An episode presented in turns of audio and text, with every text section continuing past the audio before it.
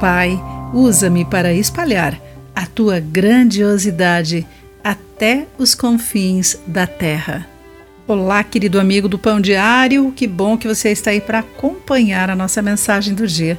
Hoje lerei o texto de William Marvin com o título Oferecer Louvor. Geralmente, você pode dizer a partir de onde um mapa foi desenhado pelo que há em seu meio. Nós tendemos a pensar que nossa casa é o centro do mundo, então colocamos um ponto no meio e esboçamos de lá. As cidades próximas podem estar a cerca de 80 quilômetros ao norte ou ao meio-dia de viagem para o sul mas todas são descritas em relação ao local onde estamos. Os Salmos desenham um mapa do lar terreno de Deus no Antigo Testamento. Então, o centro da geografia bíblica é Jerusalém.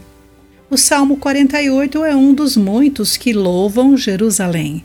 Esta cidade do nosso Deus, em seu santo monte, é alto e magnífico. Toda a terra se alegra em vê-lo, porque Deus está em suas torres. Ele as manterá seguras para sempre. A fama de Deus começa no Templo de Jerusalém e se espalha para os confins da terra. A menos que você esteja lendo isso em Jerusalém, sua casa não é o centro do mundo bíblico no entanto, sua região é imensamente importante, porque Deus não descansará até que seu louvor chegue até os confins da terra. Você gostaria de ser parte da maneira como Deus alcança o seu objetivo?